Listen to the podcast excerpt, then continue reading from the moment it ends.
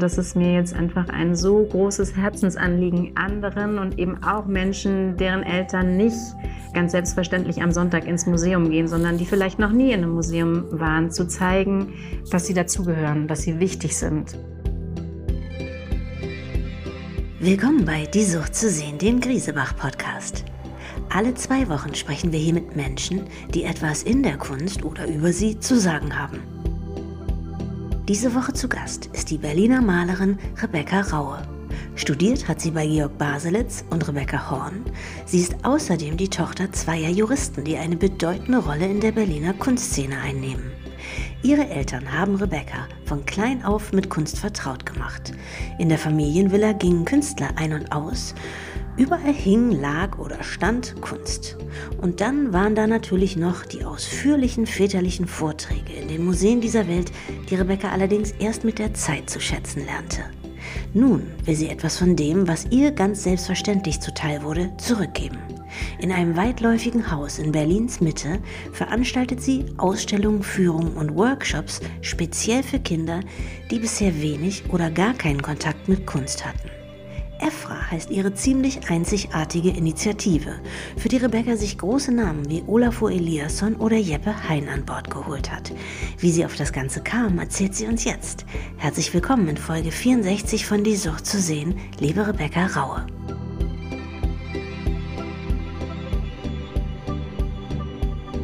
Liebe Rebecca, endlich mal jemand mit einem anständigen Vornamen.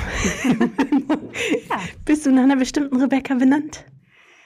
Ja, ich würde schon sagen, nach äh, Rebecca Horn bin ich benannt. Meine Eltern waren damals mit Rebecca Horn schon befreundet und fanden den Namen schön. Ja, später, aber jetzt greife ich vor, wirst du bei ihr studieren. Aber gehen wir nochmal zurück. Deine Eltern, das sind beides Juristen, Ursula und Peter Raue, beides prominente Juristen hier in Berlin. Du bist in einem Haushalt, voller Kunst aufgewachsen, weil beide ein großes Kunstinteresse hatten, auch selber Kunst gesammelt haben. Erinnerst du dich an die ersten Kontakte, an das Verstehen, was Kunst ist? Ja, also es war tatsächlich so, dass bei uns so ungefähr jeder Quadratzentimeter, das ist jetzt ein ganz bisschen übertrieben, aber äh, gefüllt war mit Kunst. Und es war auch so, dass ich schon sehr früh also mich an ganz frühe Momente erinnern kann, wo ich mit diesen Kunstwerken kommuniziert habe und auch das Gefühl hatte, dass sie echte Freunde sind. Es gab so ein paar Arbeiten, die, die ich wie immer wieder begrüßt habe und wo ich das Gefühl hatte, irgendwie versteckt sich in diesen Arbeiten was, was ja vielleicht damit zu tun hat, wer ich als Menschin eigentlich bin oder so. Die waren echte Freunde. Also ich fühlte mich mit denen geborgen und die waren sehr wichtig. Welche Künstler und Künstlerinnen haben deine Eltern denn gesammelt? Von wem standen diese Werke, die so zu dir gesprochen haben? Also ich würde mal sagen, außer Rebecca Horn waren das sehr männliche Künstler. Also da gab es Günter Uecker, Gotthard Graupner, Max Neumann gab's oder gibt es ganz tolle Bilder von Max Neumann, Jakob Mattner, einer, der heißt Schmidt mit Nachnamen, aber ich weiß gar nicht, wie er sich mit Vornamen nennt. Der hatte auch so ein kleines Bild, was ich sehr geliebt habe. Ja.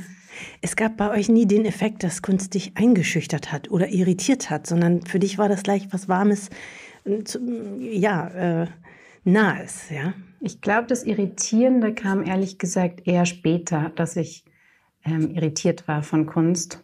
Immer mal wieder, aber nee, bis ich wahrscheinlich 12, 13 war, habe ich eigentlich Kunst wahrgenommen als wirklich irgendwie sowas wie ein Kanal oder ein Fenster hin zu etwas Geheimnisvollen, was ganz viel mit mir zu tun hat. Ja.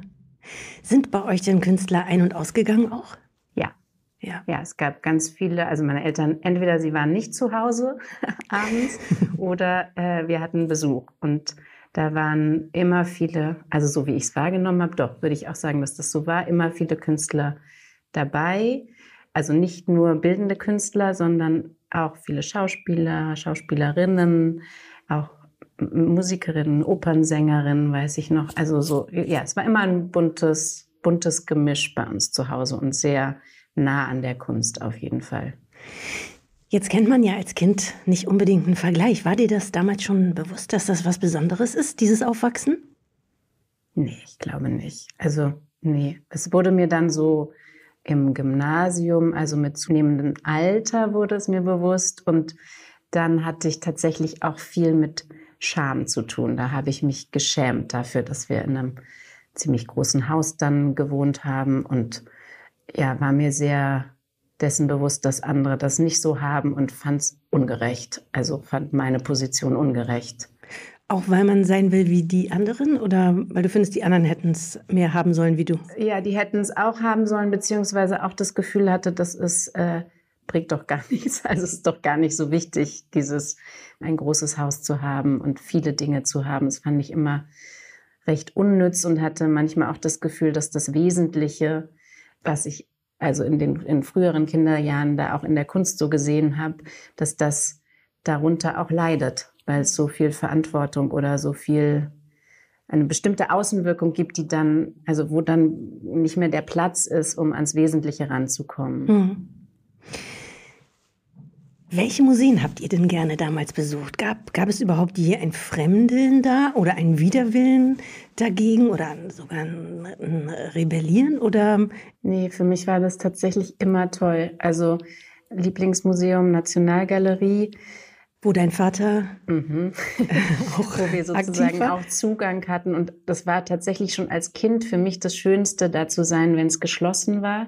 Ich erinnere mich ganz doll an die Guggenheim-Ausstellung. Ich war damals dann auf dem Canisius-Kolleg und bin öfters mal nach der Schule, oder so habe ich es in Erinnerung, einfach dahin gegangen, um ein bisschen allein zu sein und vor den Bildern zu sitzen und mit denen zu sprechen. Das Brücke-Museum war bei uns um die Ecke, da waren wir auch öfters. Und ich, nee, ich habe Museen immer geliebt tatsächlich. Manchmal irgendwann später hat mich dann, eine Zeit lang habe ich auch das geliebt, aber irgendwann hat mich der pädagogische Eros meines Vaters gestört. Und dann haben wir uns aber, glaube ich, auch darauf geeinigt, dass er das nicht immer alles erzählen muss, sondern dass ich mir auch meine eigenen Gedanken machen kann. Ja, das heißt, er hat abends beim Abendbrottisch doziert über, über Künstler. Nee, Abendbrottisch gab es tatsächlich nicht bei uns. Ich glaube, ich, es gibt keinen einzigen Abend, an dem mein Vater, also an dem es ein Zuhause zusammensitzen in der Viererfamilie, mein Bruder, meine Mutter und ich gab. Nee, es gab es nicht. Gibt's Wie habt ihr gegessen? Jeder für sich oder? nee, meistens mit meiner Mutter oder mit Babysittern. Ja, weil die einfach unterwegs waren. Klar, Kunst findet viel abends statt, viele Veranstaltungen und Vernissagen ja, da, da waren Sie wahrscheinlich oft unterwegs. Gell? Genau, entweder Sie waren unterwegs oder mein Vater hat bis in die Nacht hinein gearbeitet oder so. Also es gab wirklich meinen Vater zu Hause abends, gab es nicht. Ich glaube, er bereut es auch inzwischen ein bisschen, aber ähm, es war, ist auch nicht so schlimm. Also es war einfach ein anderer. Wir haben morgens zusammen gefrühstückt. Ja. Ähm, da kam dann der pädagogische Eros. Nee, der kam in, nee, nee, nie. nee, nee, der kam immer nur im, wenn wir in Museen waren. Also wenn wir gemeinsam Kunst geguckt haben. Mein Vater erzählt ja dann auch tolle Sachen und so. Aber ich hatte dann das Gefühl, das ging mir alles zu schnell. also ich brauchte meine Zeit. Und, ja. Ja. Welche Künstler haben dich denn früh beeindruckt? Jetzt hast du die geschildert, die, die dir nahe waren. Oder vor wem standst du als Kind, Jugendliche wirklich dann mit offenem Mund und hast gemerkt, oh, da geht ja ein Riesenfenster auf? Also da fallen mir als erstes zwei ein, und zwar Cy Twombly. Sieht man vielleicht auch eine, eine Nähe manchmal in meinen Arbeiten. Da war ich wirklich noch sehr klein und meine Eltern erzählen, dass ich irgendwie bei dem im Büro des Museums, ich glaube in Basel oder so, weiß ich aber nicht mehr, bleiben sollte, weil sie Kunst gucken wollten und ich gesagt habe, wie, ihr dürft euch solche tollen Bilder angucken und ich soll im Büro bleiben. Das hat mich äh, tief beeindruckt, dieses Suchende da drin, dieses ähm, Fragende, auch zarte und gleichzeitig so ähm, ja gewaltige in der Form der Erzählung. Das kann ich wirklich noch nachempfinden. Und dann war ich, glaube ich, 13, als wir das erste Mal im MoMA, also das erste Mal in Amerika, das erste Mal in New York und im MoMA waren und ähm, ich das erste Mal einen Roscoe gesehen habe. Und ich weiß noch, dass ich weinen musste, als ich den gesehen habe. Ja. Also, ja. Wegen welcher Gefühle? Das ist wieder das, was ich so als Kindheitserinnerung habe, dass da jemand ist, der meine Sehnsucht versteht, herauszufinden, wer ich bin oder warum ich hier bin auf dieser Erde. Und ich habe so viel da drin gesehen, was so an Möglichkeiten war und hatte das Gefühl, das ist genau die Freiheit, die er da lässt und gleichzeitig die Präzision, mich in diesen Raum einzuladen. So, also ich finde es auch einfach viele, nicht ganz alle, aber viele Arbeiten von ihm so unglaublich schön, dass ich da bleiben und verweilen will. Ich wollte wirklich gar nicht mehr weg.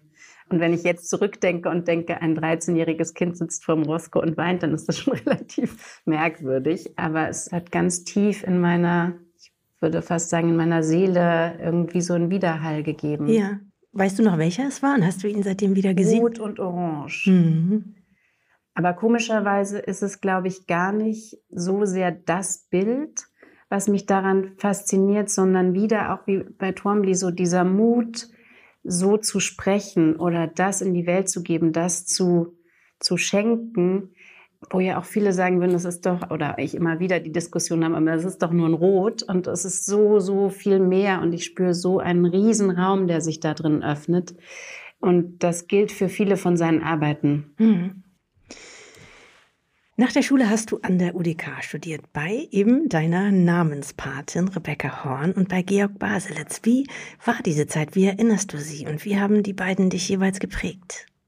Also ich habe erst bei Baselitz studiert bin dann aus der Klasse raus und freundlicherweise hat mich Rebecca Horn aufgenommen.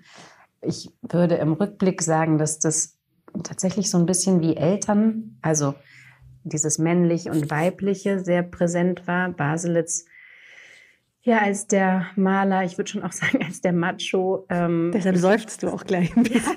Ja, genau. Das war eine sehr merkwürdige Begegnung und gar nicht geplant. Ich wollte gar nicht zu Baselitz in die Klasse. Ich wollte zu Appelt gerne in die Klasse. Man macht ja die Grundlehre. Damals war das so, dass wir ein halbes Jahr, glaube ich, Grundlehre hatten und wir in dieser Zeit sollten wir uns entscheiden, zu welcher, also in welcher Klasse wir uns dann bewerben wollen.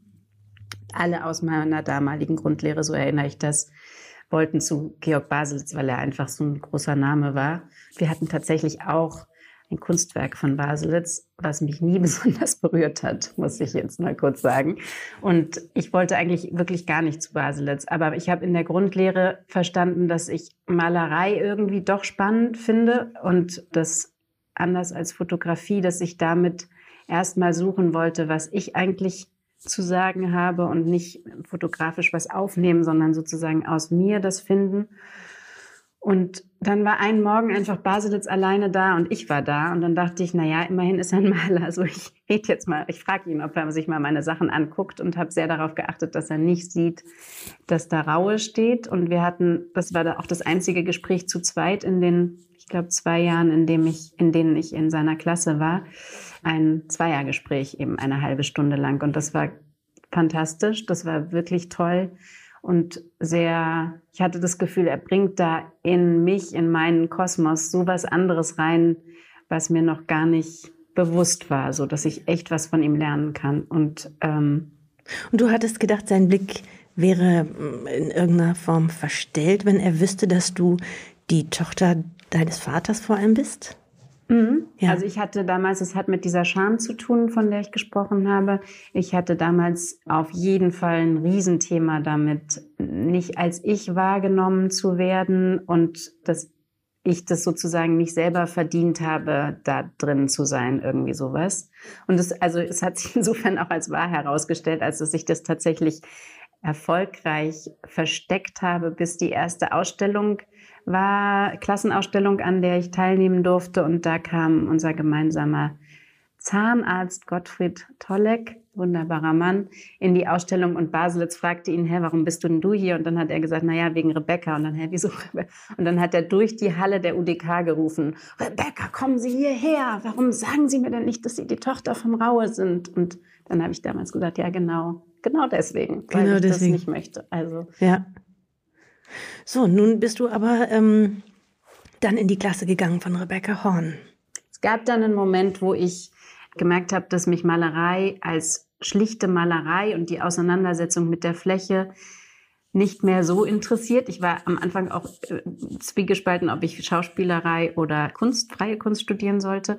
Und nach einer geraumen Zeit hatte ich dann die Sehnsucht, tiefer nochmal zu fragen und habe Christoph Meyer kennengelernt, der in der Klasse von Rebecca Horn war. Und wir haben zusammen ein Projekt gemacht, was kann man Seele sehen, sehen hieß, wo wir in Wien in einer Schaufensterpassage für 72 Stunden saßen und uns 72 Stunden lang angeguckt haben. Das stimmt nicht ganz. Wir hatten die ersten 24 Stunden eine Linie zwischen uns, die zweiten eine äh, Holzwand und, nee, die zweite eine Glaswand und dann eine Holzwand. Und ähm, haben immer zwischen zwölf und sechs, also um zwölf haben wir das System sozusagen verändert und um sechs Uhr morgens waren wir wieder wach. Aber wir haben auch in diesen geteilten Räumen geschlafen und sind da einfach nicht raus, 72 Stunden lang. War das vor Marina Abramovic? Marina Abramovic ist sowieso eine meiner allerwichtigsten äh, Künstlerinnen. Klar, das hatte damit zu tun. Ich habe aber auch schon ganz früh viel Kundalini-Yoga gemacht und ähm, bin auch Kundalini-Yoga-Lehrerin, wo auch so weißes Tantra ist, dass du einen Tag lang dir in die Augen schaust. Und tatsächlich war die Frage, was passiert, also die Frage, kann man Seele sehen, wie die Arbeit heißt, war wirklich unsere Frage. Also was passiert, wenn wir uns so lange in die Augen gucken, können wir dann irgendwann Seele sehen? Also können wir irgendwann was wahrnehmen, was tiefer ist, was, wer wir eigentlich sind, also raus aus dem mm, wilden, lauten, immer schnell weiter, sondern was ist es denn eigentlich, ja, wer wir hier sind. Und ähm, das war eine unglaublich wichtige Arbeit für mich. Wir haben auch auf die Wand gezeichnet immer wieder, was uns da passiert ist. Und ich wollte das natürlich dann meiner Klasse und Baselitz erzählen. Und er hat gesagt, dass ihn das nicht interessiert, weil es Performance ist und keine Malerei.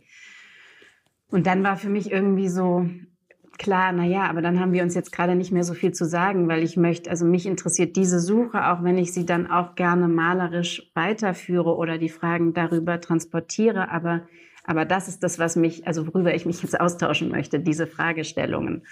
Und dann hat Rebecca auch nach dieser Performance hat sie halt gesagt, wenn du das möchtest, kannst du gerne in meine Klasse kommen. Also ich habe das auch nie bereut. Das war ganz wunderbar. Sie allerdings, obwohl sie ja durchaus auch Bilder macht inzwischen. Sie hat gesagt, sie guckt sich meine Malerei nicht an. Also habe ich auch so ein bisschen eine Sonderwurst. Also am Ende war auch Baselitz, der bei der Meisterschülerprüfung ähm, auf die Malerei geguckt hat und sie halt auf das andere. Also es, weiterhin ist es so, dass ich nicht mit Baselitz Adieu irgendwann redete, aber trotzdem glaube ich, dass wir uns mögen. Ja. Du hattest, Rebecca, wie ich las, schon als Jugendliche die Vision, Kinder mit Kunst in Verbindung zu bringen.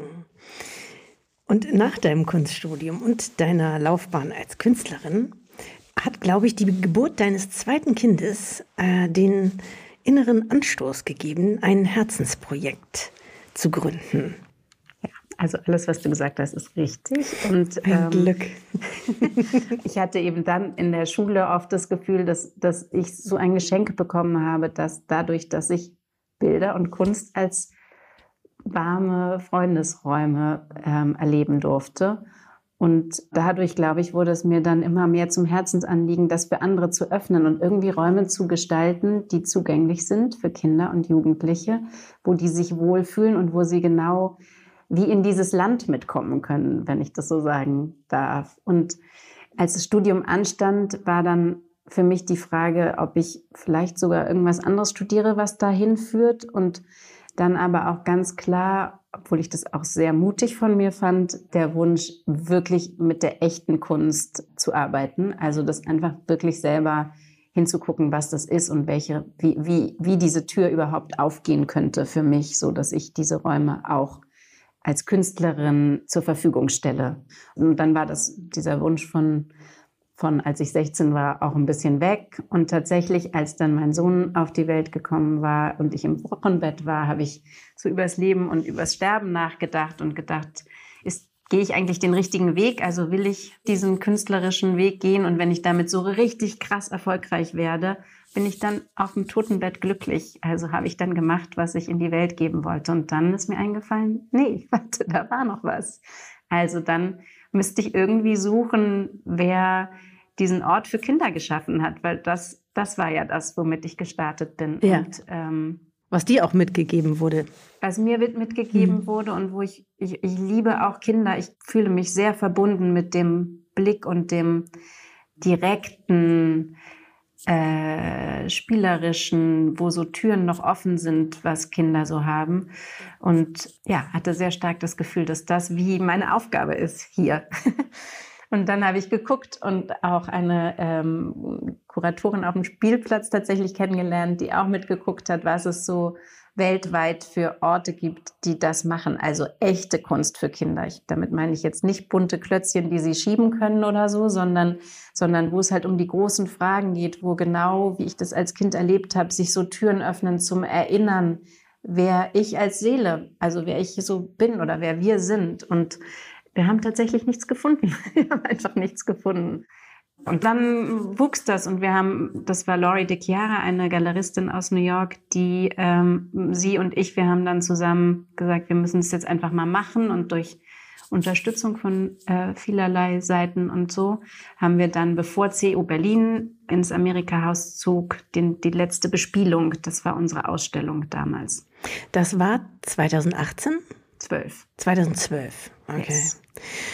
Wir haben diese eine Ausstellung gemacht die sehr erfolgreich war und nur sechs Wochen ging mit international renommierten Künstlerinnen. Und dann war das Ding aber erstmal durch. Und wir beide haben auch gemerkt, dass wir einen sehr unterschiedlichen Ansatz haben. Ich habe dann gesagt, okay, so, so nicht. Ich gehe da wieder raus. Das Ding ist mein Herzensprojekt, aber ich möchte es nicht auf diese Art und Weise. Und der Traum dieses Ortes, der existiert weiterhin. Und durch das, was ich jetzt gemacht habe, finde ich, bin ich dem einen wirklichen Schritt näher gekommen, gekommen. Die zehn Jahre dazwischen waren Arbeiten, Projekte in Schulen, vor allen Dingen in Brennpunktschulen. Also nach dieser Ausstellung hatte ich das Gefühl, wo sehr viele Lehrerinnen und Lehrer kamen, die gesagt haben, wir haben so eine Sehnsucht nach solchen Plätzen und wir trauen uns nicht in ähm, Galerien zu gehen. Museen ist immer so kompliziert, muss man sich anmelden, dann sind die Kinder zu laut, auch da fühlen sie sich nicht wirklich willkommen. Genau, wir hatten einen riesen Zulauf, obwohl wir, glaube ich, zwei Wochen vorher wussten, dass wir da rein durften. Und äh, also ne, es gab kein, kein lang geplantes Event, sondern das war alles so Mund-zu-Mund-Propaganda und trotzdem waren wir komplett ausgebucht. Und ja, also der Bedarf war groß. Und ich habe dann gedacht, ich will mir jetzt, wenn wir das jetzt so nicht weitermachen können, aus genannten Gründen, dann will ich mir mal angucken, wie es eigentlich in Berliner Schulen ist. Also wer die Kinder sind, was die so, wovon die träumen, was die sich wünschen und war sehr schockiert und erschrocken über die Situation der Berliner Schulen. Generell oder was Kunst betrifft? Generell. Mhm. Ein Sozialpädagoge hat mir das mal gesagt, dass die, ähm, dass das keine Seelennahrung für die Kinder gibt, dass die sprachlos sind. Ähm, und genau das, also ich war auch in sogenannten Brennpunktschulen extra, aber äh, das war wirklich, dass ich oft weinend da rausging, weil ich dachte, wie kann sich Berlin, wie kann sich Deutschland, wie kann sich unsere Gesellschaft sowas überhaupt leisten? das kann doch nicht wahr sein, einfach. Mhm. Und daraus ist dann entstanden das Projekt EFRA. äh, EFRA, erzähl uns doch, wie es zu dem Namen kam. Ja, ich wusste, dass ich das ja jetzt irgendwann irgendwie nennen muss, dass das nicht mehr sozusagen nur meine Kunst ist oder auch nicht nur, ich gehe mal kurz in Schulen und ich habe viel meditiert in der Zeit und da kam meine Urgroßmutter öfter. Die war irgendwie in der Nähe, die ist irgendwie viel in der Nähe und meine Urgroßmutter ist Berlinerin und hieß äh, mit Nachnamen Ephraimson mit ihrem Geburtsnamen. Und irgendwann kam mir dann, glaube ich, der Gedanke, äh, nee, bestimmt kam mir der Gedanke oder es kam irgendwie, dass ich mal recherchiere, was Ephra heißt, weil ich mit dem, was wir machen, mich so sehr dafür einsetze, dass wir uns zeigen in dem, was wir sind und darüber Räume der Verbindung schaffen. Und Ephra ist hebräisch und bedeutet, so steht es im Internet, äh, beidseitig fruchtbar. Und irgendwie fand ich diese beidseitige Fruchtbarkeit, ist ja auch ein komischer Begriff, aber das Hineinwirken in zwei Bereiche, nämlich in den Bereich der Kunst und in den Bereich der Kindheit oder der Kinder, sehr treffend. Also da ist dann so Ephra wie dazwischen und stellt also so stelle ich es mir immer vor, wie ein Tunnel oder ein Kanal oder ein Eingangstor da. Ja, ja. Zwischen den beiden Welten. Das ist also ein Projekt, in dem du, in dem ihr, denn ihr, ihr seid mehrere, wie, wie viele seid ihr eigentlich bei EFRA? Also jetzt gerade sind wir fest im Team, warte, vier und ich, also fünf. Und dann gibt es zwei Praktikantinnen. Ja. Wo sitzt ihr denn mit EFRA? Wir sitzen seit September letzten Jahres, also relativ frisch, im Haus Kunst Mitte in der Heidestraße, direkt beim Hauptbahnhof. Mit EFRA gibt es gerade eine, findet gerade eine Ausstellung statt. 22 international renommierte KünstlerInnen bespielen dieses Ausstellungshaus Kunstmitte. Über zwei Etagen geht es. Erzähl uns doch mal, was man da zu sehen bekommt und welche KünstlerInnen überhaupt dabei sind.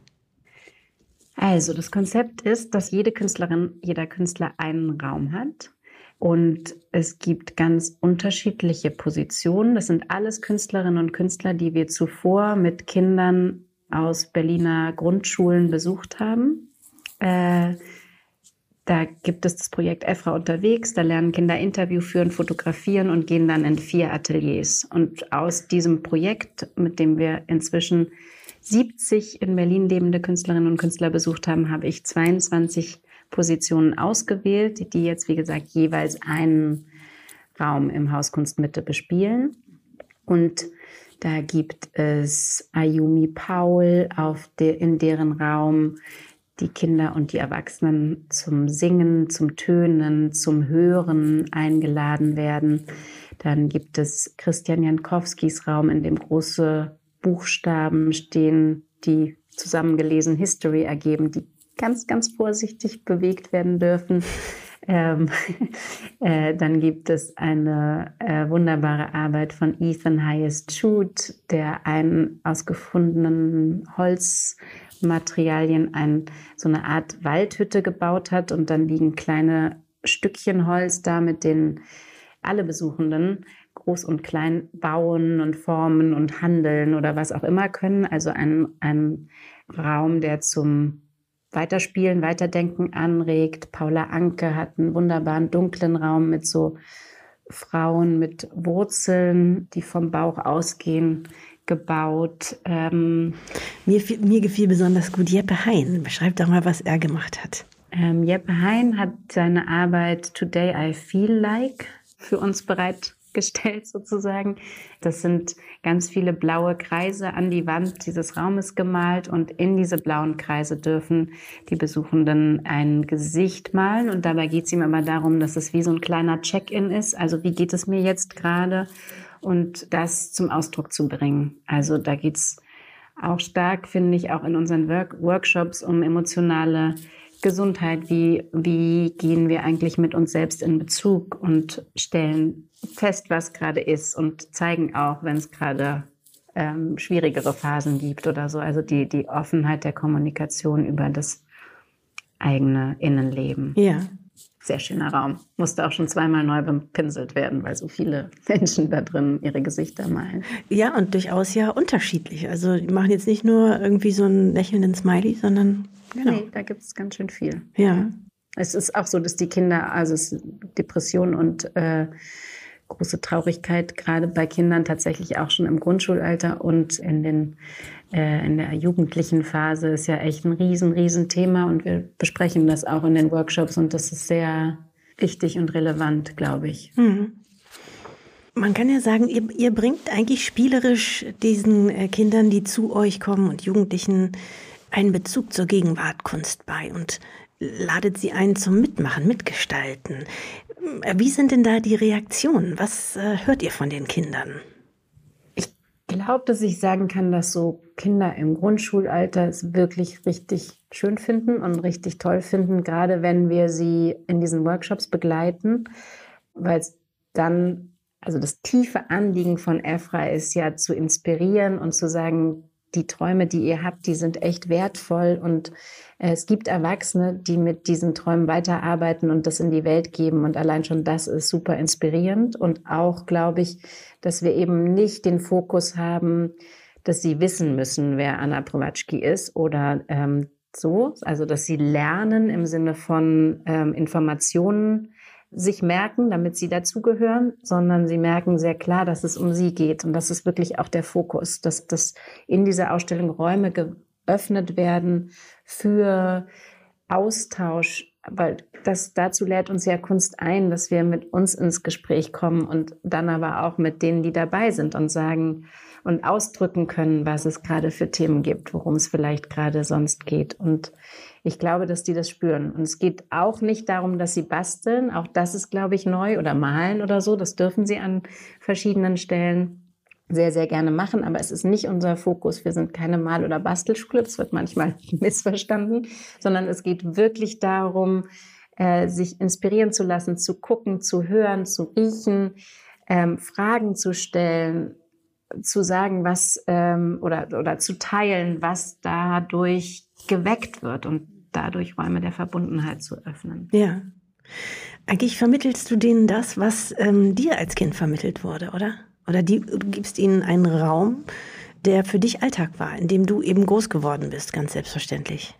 Ja, ein bisschen fühlt es sich für mich so an, dass ich, äh, und dafür bin ich eben sehr, sehr dankbar, als Kind Zugang zu diesem Land, wenn ich so nennen darf, bekommen habe und dass es mir jetzt einfach ein so großes Herzensanliegen ist, anderen und eben auch Menschen, deren Eltern nicht äh, ganz selbstverständlich am Sonntag ins Museum gehen, sondern die vielleicht noch nie in einem Museum waren, zu zeigen, dass das auch ihr Land ist, dass sie dazugehören, dass sie wichtig sind. Liebe Rebecca, wir sind jetzt schon fast am Schluss, aber nicht ohne die zwei Fragen zu stellen, die wir hier allen InterviewpartnerInnen stellen. Die erste lautet, da hast du ja wirklich viel Erfahrung gesammelt, schon von Kind auf. Und was würdest du aus heutiger Sicht und in diesem Moment sagen? Welches ist dein Lieblingsmuseum? Es gibt zwei, die unterschiedlich sind, also die ganz unterschiedliche Aspekte vielleicht auch von mir spiegeln. Das eine ist tatsächlich die neue Nationalgalerie. Ich liebe den Geruch, ich liebe es da drin zu sein. Irgendwas öffnet das in mir. Bin da wahnsinnig gerne, sogar auf dem Klo. das super da. Okay. Ähm, und äh, das zweite ist äh, das Louvre in Abu Dhabi. Das hat mich wahnsinnig berührt, da hinzugehen, weil ich mich immer darüber gewundert habe, wie in Museen aus einem sehr stark europäisch geprägten Blick Geschichte erzählt wird. Und ich all die anderen Perspektiven so unglaublich wichtig und berührend und einfach auch ähm, jedenfalls ansatzweise irgendwas vom Ganzen spiegelnd finde. Und beim Louvre in Abu Dhabi hat mich sehr, sehr berührt, dass es eben auch nicht eine aus der also oder primär aus der arabisch-muslimischen Geschichte erzählte Choreografie oder, oder Inszenierung der ähm, Kunstwerke ist, sondern dass es da wirklich einen Dreiklang gibt. Also das christlich, jüdisch und ähm, muslimische gleichwertig erzählt wird und auch gezeigt wird, wie sehr alles zusammengehört und verwoben ist und es sich gegenseitig immer befruchtet hat und es ja fast wie einfach drei verschiedene Erzählweisen sind, die alle nach dem tiefen Sinn unseres Hierseins, unseres Menschseins suchen. Mhm. So, Rebecca, wenn ich dir jetzt ein Kunstwerk schenken würde, eines, das du dir aussuchen kannst, von allen, die existieren, welches wäre das?